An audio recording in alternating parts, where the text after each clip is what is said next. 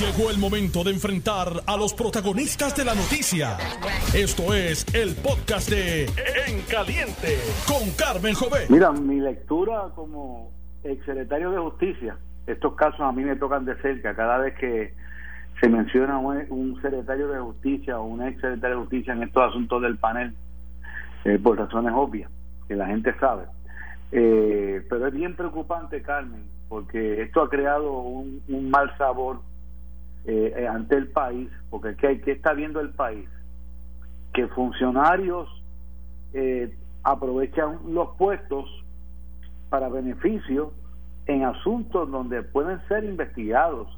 Cuando el pueblo que te está escuchando ahora en Orocovi, en San Sebastián, en Mayagüez, va a decir, pero si fuera un asunto para un familiar mío, ¿tendrían estos beneficios que aparentemente tienen estos funcionarios?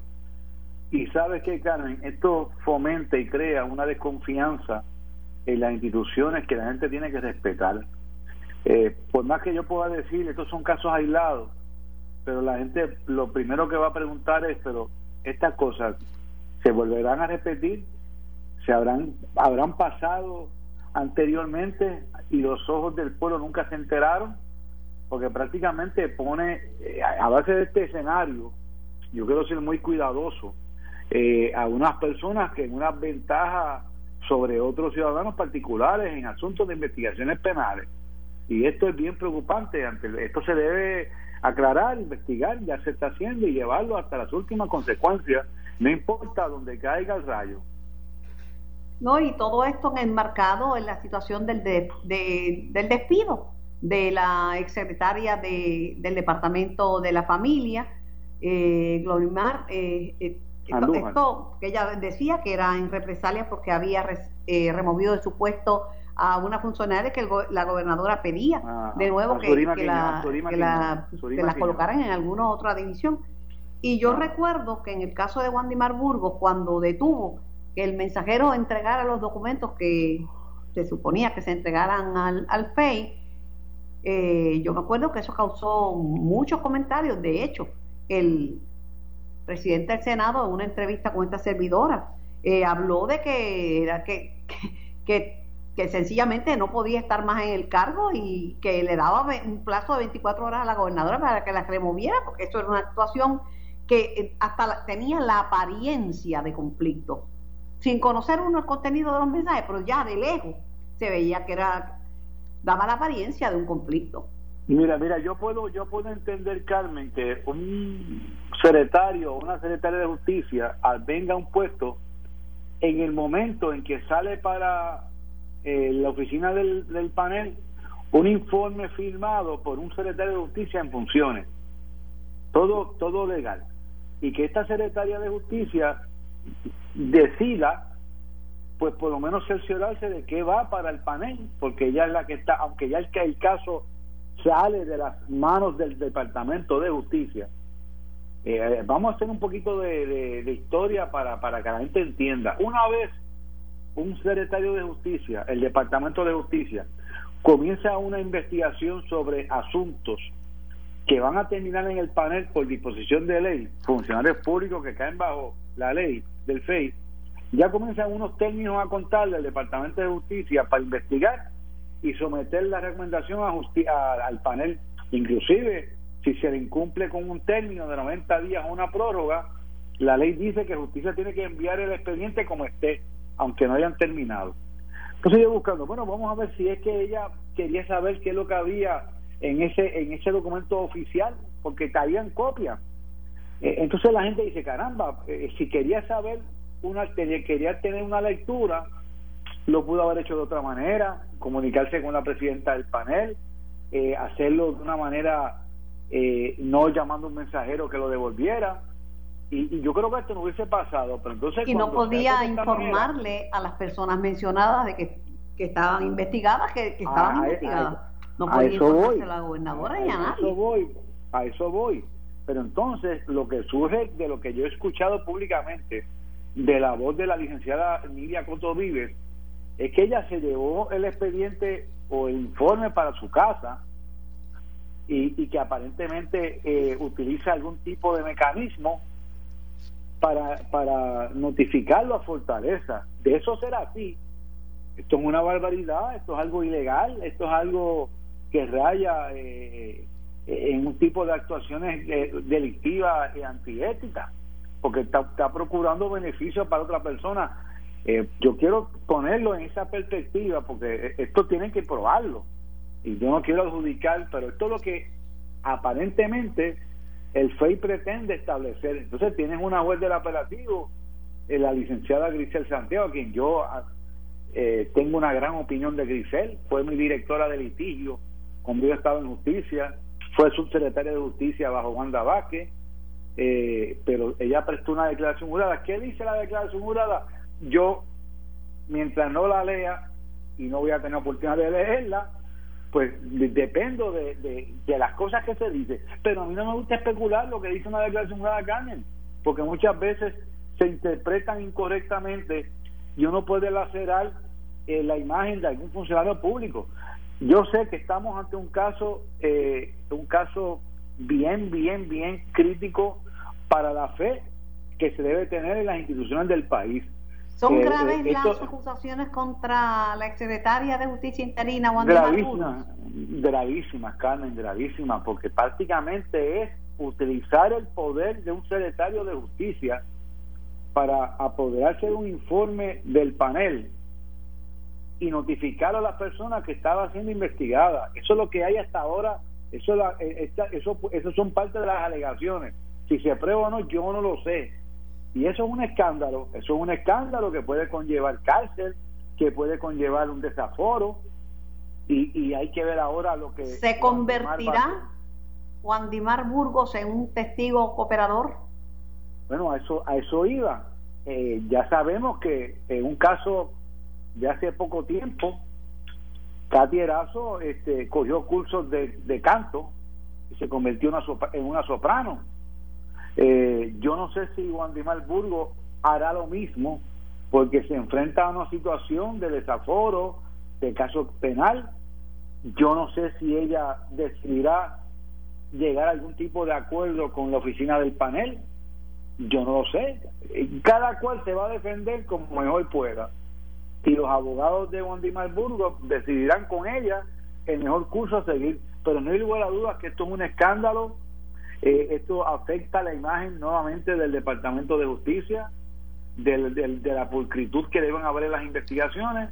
Y a aquellos, aquellos que digan, no, pero es que Juan Burgos le aplica la doctrina de obediencia jerárquica, que es que un funcionario público que cumpla una orden, pues, es una defensa de que lo exoneran de responsabilidad penal, pero hay una excepción. La orden no puede ser ilícita. Claro, eso lo sabemos desde los juicios de Nuremberg para acá. Y una orden si se dio para notificar un informe que es confidencial a una persona investigada, claramente es una orden ilícita y no aplicaría la doctrina de la evidencia jerárquica. Gracias. Yo espero que esto, pero yo espero que esto se aclare y que la gente no especule. Vamos a esperar que el caso se mueva en los tribunales de Puerto Rico. Gracias por su tiempo. Era el exsecretario de Justicia, Antonio Sagardía. Tengo al infectólogo, doctor Miguel Colón, en línea. Buenas tardes, doctor Colón. Sí, buenas tardes. ¿Qué tal? ¿Cómo estamos? Eh, preocupadísima. Definitivamente que Puerto Rico vive un, momento muy malo en términos de la pandemia. Mire, hoy Salud reportó 14 muertos, 1.700 casos positivos y, y 551, 558 hospitalizaciones. Esos números son altos, doctor. Sí, bueno, estamos viendo la secuencia que esperábamos de Semana Santa de la gente que salió a pariciar, a hacer sus fiestas, hacer sus reuniones familiares, y pues son los 7 a 14 días y estamos viendo esta secuela, algo que esperábamos ver, que, que, queríamos que no lo viéramos, pero sí lo estamos viendo y la, la verdad es que estamos los hospitales bastante llenos y con muchos pacientes críticamente enfermos y vamos a ver la secuela de los que se fueron a pariciar en el Festival de la Salsa en Orlando, sin mascarilla, en aglomeración, son 26 vuelos que llegan, que llegaron entre ayer y hoy eh, a Puerto Rico, y eso son secuencias de contagio una detrás de otra, porque lo que hay en el aire son las variantes que todo el mundo sabe que son mucho más contagiosas que el COVID original. Sí, es muy triste eso, porque verdaderamente yo creo que por falta de campaña de educación no ha sido. O sea, eh, los anuncios en televisión, los anuncios en la radio, nosotros los médicos que estamos envueltos en esto machacando de que tiene que tener distanciamiento social, tiene que usar de mascarilla. Yo vi el noticiero, la gente llegando como si allí no pasó nada. Y hello, y estaba todo el mundo encima de todo el mundo, qué mascarilla ni qué mascarilla, estaba todo el mundo allí al garete. Y después llegan aquí a Puerto Rico con su cara lechuga a decir que no, allí no había nada. No, yo no entiendo. Yo no el secretario de Salud hizo una invitación a que no visiten a sus familiares, pero esa gente va para casa de su familia, no va a ir para otro sitio.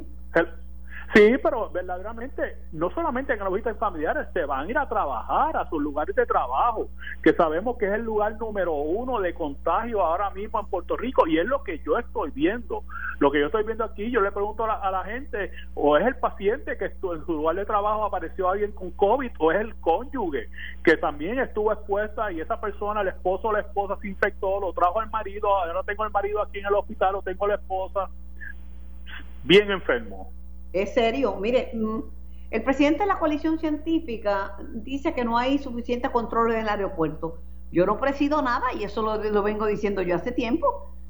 No va a haber medidas especiales para recibir a esas personas, que ya va a ser lo mismo de siempre. Eh, comienza el programa mañana ese de poner multas de 300 dólares a los que no tengan una, una prueba de PCR negativa, pero pero ponerlos en cuarentena es difícil porque no tenemos la manera de seguirlos para saber si están o no en cuarentena. Los, los mismos que vinieron de Orlando, que llegan, llegaron ayer y hoy, hacerle una prueba ayer o hoy es una pérdida de tiempo y de recursos. Eso no sirve para nada. Porque la exposición, si fue el domingo, ellos no van a desarrollar viremia hasta mañana o pasado mañana.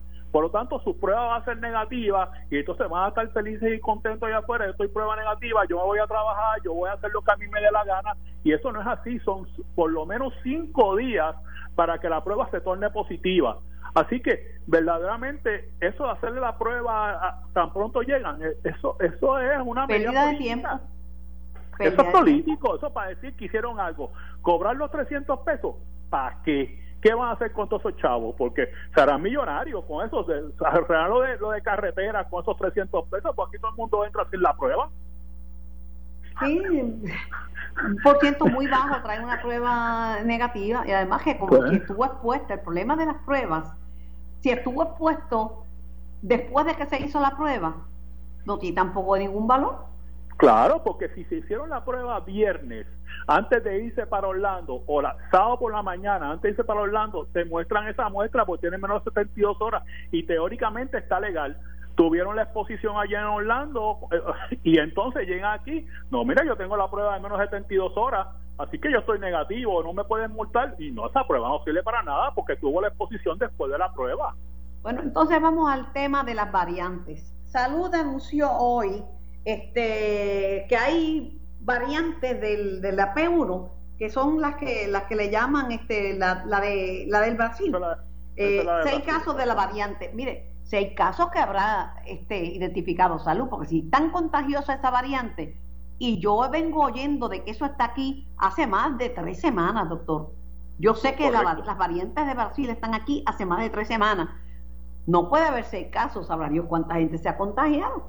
No, eh, Carmen, eh, eh, son mucho más de seis, porque, mire, yo he tratado de mandar este a pacientes míos de aquí de los hospitales que yo vengo para hacerle el genoma, y eso es más fácil yo, yo reunirme con Biden a tener un almuerzo que mandar a chequear un genoma.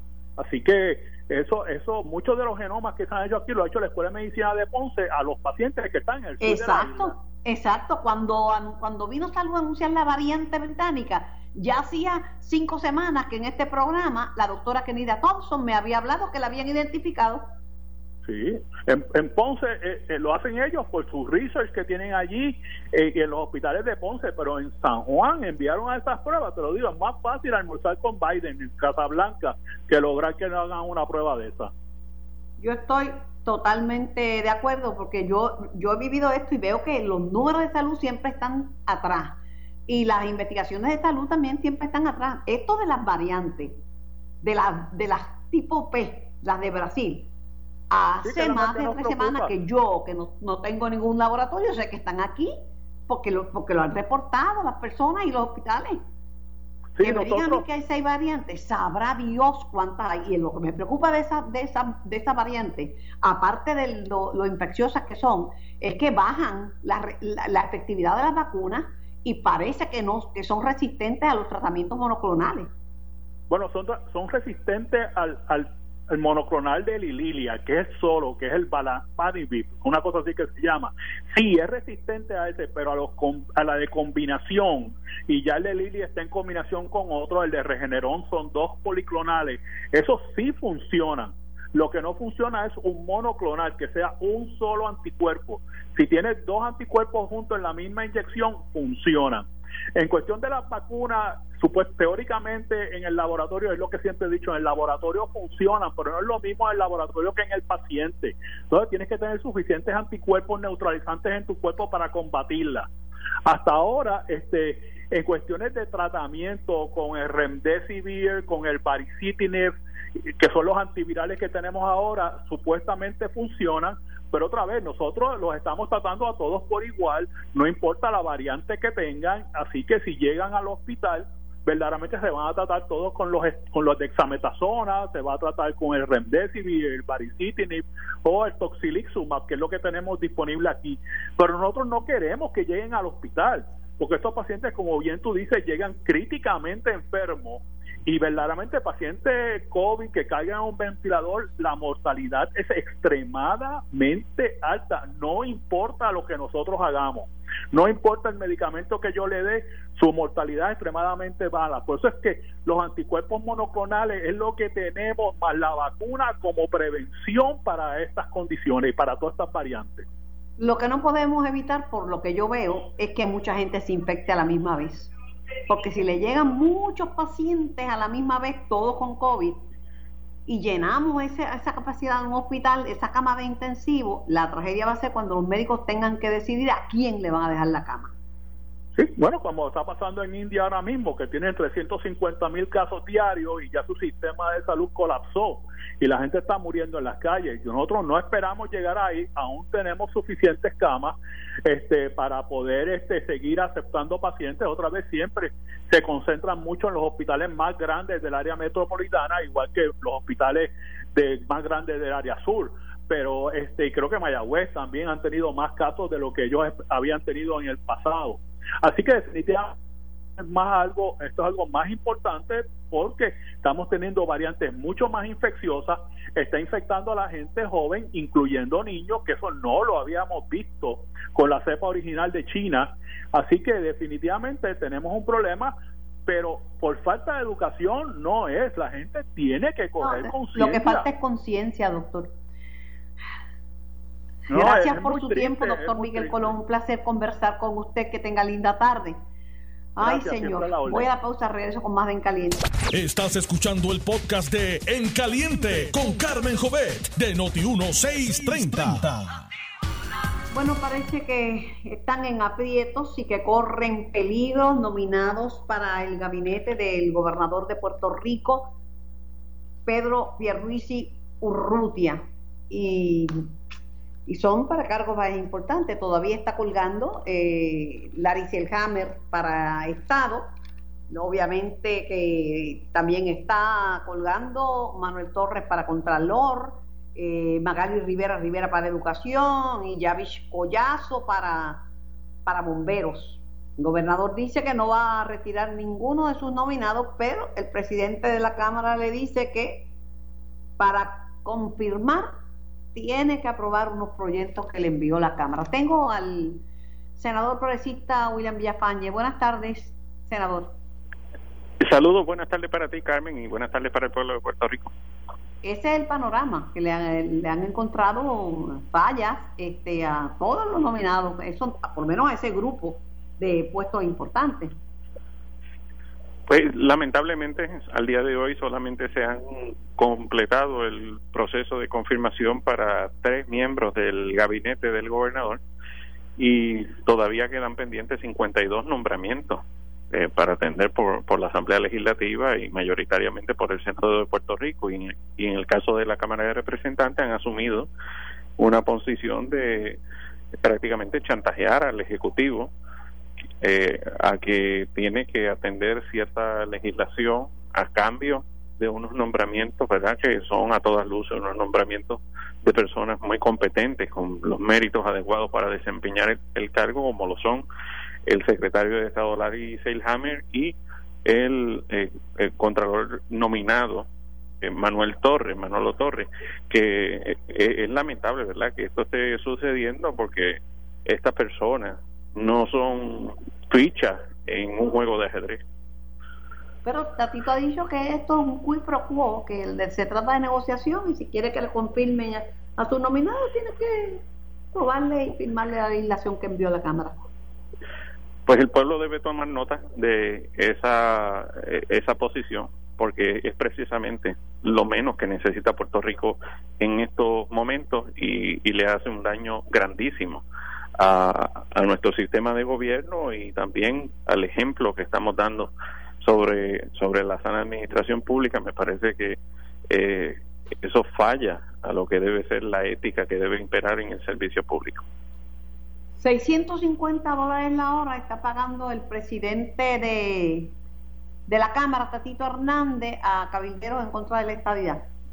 Lo peor no es eso, lo peor es que es para hacerle daño a los puertorriqueños, porque el tipo de cabildeo que va a estar realizando esta, estas personas, como lo es el cabildero eh, ultraconservador republicano Charlie Black, lo, que hace es eh, eh, presentar argumentos en contra de que se le reconozcan más derechos a los puertorriqueños ante el Congreso. Y consigue el aval de sectores, como mencioné, ultraderechistas, algunos que rayan a, un nivel racista en el Congreso. Y, y, eso es lo peor de esa contratación. No, no es meramente que, que, se están utilizando recursos públicos para para llegar a, algunas personas en el Congreso, sino para qué que se está tratando de llegar allá en el Congreso y tiene el liderato legislativo eh, de la Cámara de Representantes que responder al pueblo puertorriqueño. Bueno, respondió aquí el dinero Jesús Manuel Ortiz a lo de los nominados. Dice lo siguiente en un tuit. Los nombramientos ante la consideración de la Cámara de Representantes continuarán su curso. No obstante, la determinación del caucus del Partido Popular Democrático es que no se informarán ni se votarán en el Pleno hasta culminar el diálogo con el gobernador. En un gobierno compartido, ese diálogo es fundamental. Usted le llama rehenes, pero él dice que es diálogo. Sí, y, es muy lamentable, como te dije, porque estamos hablando de personas competentes, de personas que, que son nombramientos que el pueblo reconoce y aplaude, y ellos juran que están bien, pero el, el, el Ejecutivo no va a ceder a semejante chantaje. Hablando de los delegados eh, congresionales que se seleccionarán en el día 16 de mayo, el liderato PNP en la Cámara rechazó la candidatura raitín del ex gobernador Ricardo Rosselló para delegado congresional. Bueno, la realidad es que eso no, no, tiene que ver mucho. Aquí basta ya con repasar lo que ha sucedido en los tiempos pasados y, y uno puede concluir que la gente toma sus propias determinaciones, no no sigue necesariamente las recomendaciones que le, que le da el liderato. Pasando al tema del censo, eh, el informe del censo es malo para Puerto Rico porque dice que Puerto Rico pierde 11.8 de, de, su, de, sus, eh, de sus habitantes. Eh, ahora somos casi 3.3 millones, o sea que la población ha ido en decreso, en decrecimiento, en descenso. claro, esto, el censo fue afectado por la pandemia porque solo un 36% de los puertorriqueños mandaron de los hogares, de los hogares mandaron las contestaciones al censo, pero ¿cómo usted ve eso? Sí, definitivamente era de esperarse esa merma poblacional y, y la contabilización del censo precisamente por lo que tú planteas. Son circunstancias anómalas que hemos estado experimentando. Mucha gente tuvo que irse de, de Puerto Rico, ¿verdad? Buscando mejores oportunidades. Aquí nosotros tenemos que preguntarnos qué vamos a hacer para que en las próximas décadas no sigamos perdiendo población. Y uno de los elementos fundamentales es finiquitar nuestro problema de estatus. Así que ahí está la, el principal eh, problema, porque si no se nos va a seguir yendo y se nos va a ir eh, mucha de la población joven principalmente. Una baja poblacional de 11.8%, que es una de las más altas en, Estados Unidos, porque muchos estados ganaron población, ¿verdad? No perdieron. Pero esa baja afecta también la asignación de fondos federales. Sí, la afecta. Esto lo vamos a estar experimentando durante los próximos años cuando se vayan a estar ¿verdad? presentando las propuestas y las adjudicaciones por parte del gobierno federal las agencias que, que, corresponden eh, según la población de cada jurisdicción, pues definitivamente Puerto Rico se afecta. Además, mientras menos puertorriqueños vivamos en esta isla, más fuerte, más grande es el peso del el costo de mantener un, aparato gubernamental en nosotros. nosotros vamos a tener que pagar lo que quedamos por todo el aparato. Y, y el pago de la deuda también, Carmen. Eh, pago de la deuda también. Porque entonces se distribuyen entre menos eh, contribuyentes y eso ciertamente eh, pues es un peso grande, ¿verdad? Para los que quedamos aquí eh, viviendo. No sé cuán pacientes sean estos resultados, toda vez que le planteé que el 36% de, de los hogares no enviaron las contestaciones al, al, al, a las preguntas del censo, porque piensan, no tampoco el censo se vendió bien, hablando en términos generales era que no le, la gente se asusta cuando le están preguntando cosas que son de su de su de su intimidad, se asustan y temen sí, Sí, correcto. E, eso es así también, Carmen. Eso es uno de los de las implicaciones que tenemos en ese proceso. Pues vamos a ver qué pasa. Gracias por su tiempo, gracias por su participación eh, y por Siempre tiempo para atendernos. Muchas bendiciones. Gracias. Era el senador William Villafañe. Tengo al representante popular Jesús Manuel Ortiz. Hola Jesús Manuel. Saludos, Carmen, a ti y a la audiencia. La percepción es que el presidente de la Cámara está usando como rehenes nombramientos descritos como buenos, buenos por, por eh, designados competentes, hechos por el gobernador y, se los ha puesto a, a como dice dice Villafaña, como si fueran fichas de ajedrez. Fíjate, yo, yo creo que eh, esa percepción o ese planteamiento partiría de la premisa de que no es eh, consistente con, con el cuadro político actual el que se le requiera un diálogo al Ejecutivo para tomar decisiones en un gobierno que es compartido y es diverso, Carmen. Y a, los nombramientos se les ha dado, por lo menos en la Cámara, ¿verdad? Yo puedo hablar de la Cámara se ha dado el curso en la comisión que los ve, que es la comisión de gobierno. yo he dicho muchas veces que el nombramiento de Selhammer está en espera de que el caucus determine que se va a ver en el hemiciclo y ayer hubo una determinación de caucus de que no se va a informar ningún nombramiento hasta tanto ese diálogo con el gobernador culmine. Pero es, la palabra diálogo la, la aportas tú, Jesús Manuel. Tatito lo que había dicho que es que hasta tanto el gobernador le firmar unos proyectos y le firmar enmiendas a la ley electoral. Bueno, ellos tienen unas conversaciones que iniciaron, ¿verdad? Y yo no, obviamente no he sido parte de esas reuniones que ellos, que ellos han participado, pero ellos sabrán, ellos saben que, que tienen unas conversaciones eh, en términos de política pública y, y la pregunta que quizás eh, uno tiene que hacer es si el Ejecutivo ha dado algún paso para que eso se concrete, Carmen. Y yo entiendo la posición del PNP, el PNP va a tratar de pero lo que yo entiendo, que, que, la Cámara no lo quiere, no lo quiere adelante. Pero, la pero, si las pistas de confirmación no son para ver si un gobernante va a firmar o no a firmar otro proyecto, las pistas es para ver si esas personas designadas tienen los méritos para ocupar la posición para la cual se le designa. ¿Por qué mezclar eh, la designación con otras, con otros criterios? Bueno, que no tienen que ver con el designado, porque ¿qué puede hacer, vamos a decir, un secretario de salud con, con lo que con las decisiones del gobernador. La realidad es que la posición del caucus de la Cámara, ha sido bien sencilla. Aquí hay cuatro partidos que han eh, eh, levantado preocupaciones con el código electoral, por ejemplo. La pregunta que tenemos que hacer, ¿ha habido alguna intención del Ejecutivo en atender esas preocupaciones? Nadie ha escuchado ninguna expresión ni ningún movimiento en particular para hacerlo, ¿verdad? Y yo como presidente le dije a la prensa, y así lo he hecho, que yo iba a presentar mi informe del caucus eh, ya el, informe del nombramiento de Selhammer eh, ha sido discutido en caucus, el de el señor Manuel Torres, ayer fue la vista pública, por lo tanto ese informe todavía está, se está trabajando eh, y se discutirá también el caucus. Ahora, mientras eso sucede, pues hay unas conversaciones que se tienen que seguir dando, o sea, el, presidente de la Cámara, el gobernador, el presidente del Senado se reúnen, me parece que bastante constante, ¿no? Por ejemplo, semanalmente, eh, y, y esas conversaciones deben continuar. Yo, yo obviamente, la, el diálogo entre el Ejecutivo y el Legislativo es un asunto común en todo gobierno. Claro, se acentúa cuando son gobiernos, cuando son dirigidos por distintos, partidos. Pero aquí hay que expresar también una, una intención del gobierno, eh, del Ejecutivo, también de sentarse a trabajar unos asuntos con la Asamblea Legislativa, Carmen. Vamos a remontarnos momentáneamente el mensaje del gobernador Pierluisi. ¿Qué dijo el gobernador en su mensaje? No hizo una sola referencia a ningún aspecto de política pública que él piense trabajar con la Asamblea Legislativa. Una sola no dijo.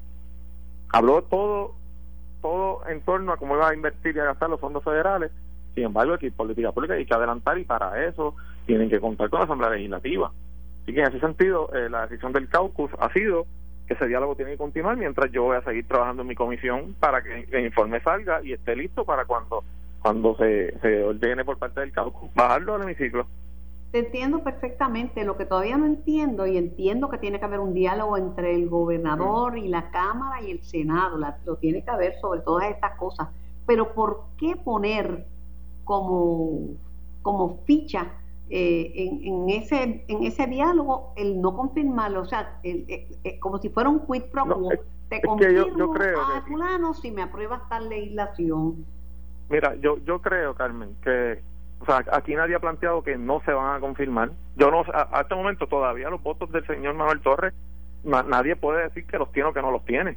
El caso de Selhammer igual, porque eso no ha ido a votación. Claro, ya la evaluación del, de Selhammer se hizo en la comisión y la de Manuel Torres está en camino también en la comisión y ambos tuvieron su proceso, me parece a mí, donde donde fue verdad abierto, pudieron hacer todos los planteamientos que entendieron.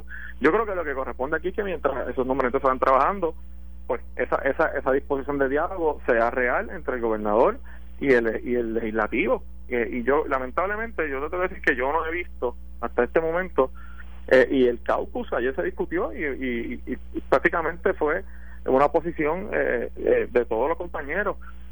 preocupación en términos de que no ven ninguna iniciativa del gobernador en, en ciertamente tener un diálogo productivo con la Asamblea Legislativa y yo creo que eso es importante, hay que, hay que, hay que tenerlo.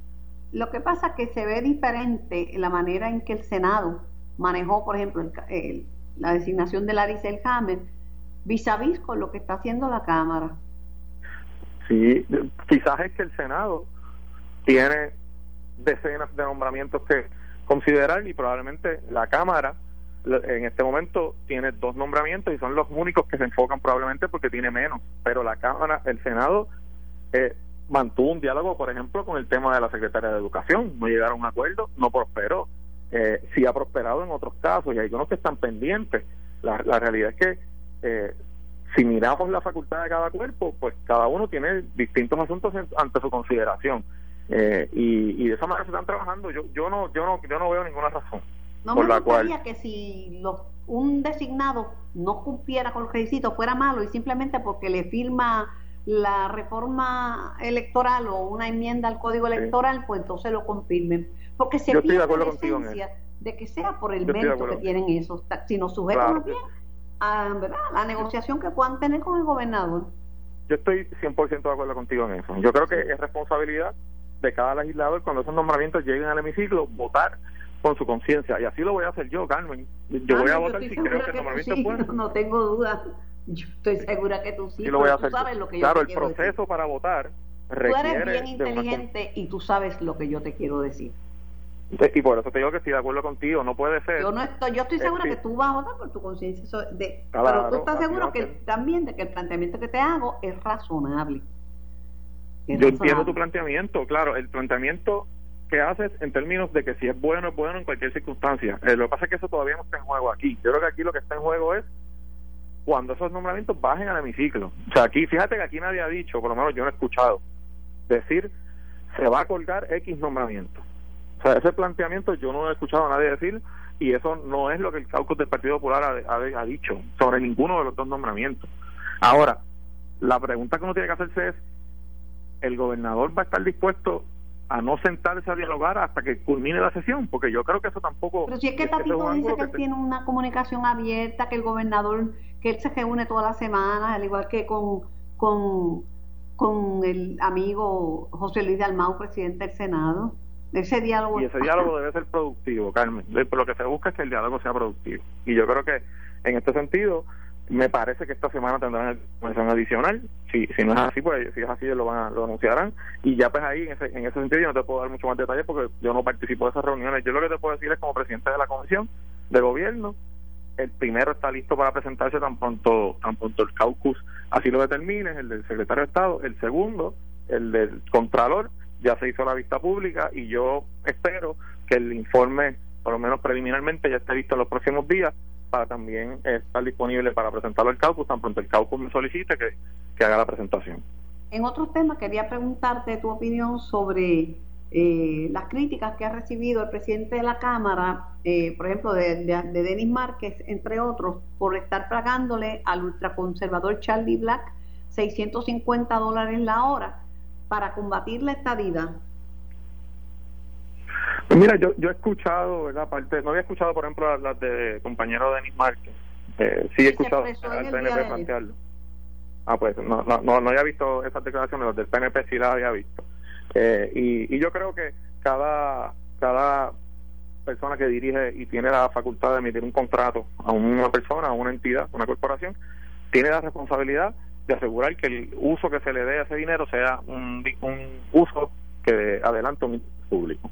Eh, y eso, esa responsabilidad, en este caso, si, hablamos de ese contrato, obviamente recae sobre el presidente de la Cámara, eh, que en el momento en que se desembolse un solo centavo de fondos públicos, para que se está utilizando, ¿verdad? Y ellos informarán para que yo, pues no sé si específicamente la gestión es esa o es que va a cabildear cualquier asunto en Washington, incluyendo el tema de estatus, ¿verdad? Y eso es una posibilidad y eso tendrán que informarlo en el momento en que se, se, se facture un solo centavo público. Lo que no es aceptable es que se utilicen para asuntos que no adelantan intereses públicos. en, e, en ese caso... es que si es malo y es criticable por parte del Partido Popular que se pague con fondos públicos una elección de unos delegados congresionales o cabilderos por la estadía, o igualmente debe ser mal que el presidente contrate a alguien para lo mismo, pero en sentido contrario, no para fomentarlo. Claro, eh, por eso comenté por eso comenté que es importante saber, y no tengo esa contestación en este momento, si el, si el rol de esa persona o de esa entidad es exclusivamente ese. A mí me parece que por el, por el pasar transcurso de los años, ese tipo de, de, cabilderos se han utilizado para distintos asuntos en el Congreso Federal. Eh, temas de desarrollo económico y otros temas, incluyendo el, tema, está encendido desde ayer y no lo ha negado. ¿Perdón? El tema está encendido desde ayer, este tema de los 650 Pues, pues es un tema que yo supongo que él, que él atenderá tan pronto se le plantee, pero ciertamente aquí la pregunta importante es cuál es el rol de esa, entidad, si es exclusivamente para eso o si es una entidad que trabaja distintos asuntos en, la capital federal, incluyendo ese. ¿ves? Así que, eh, que probablemente sus gestiones en el mayor eh, número de veces sean de otros temas y no de ese tema. Eso es una, una situación que tiene que contestar, obviamente, el presidente, que supongo que lo hará tan pronto se le haga el planteamiento a él. Gracias Jesús Manuel por tu tiempo. Seguro. Por participar en el programa. Esto fue el podcast de En Caliente con Carmen Jovet de Noti 1630. Dale play a tu podcast favorito a través de Apple Podcasts, Spotify, Google Podcasts, Stitcher y notiuno.com.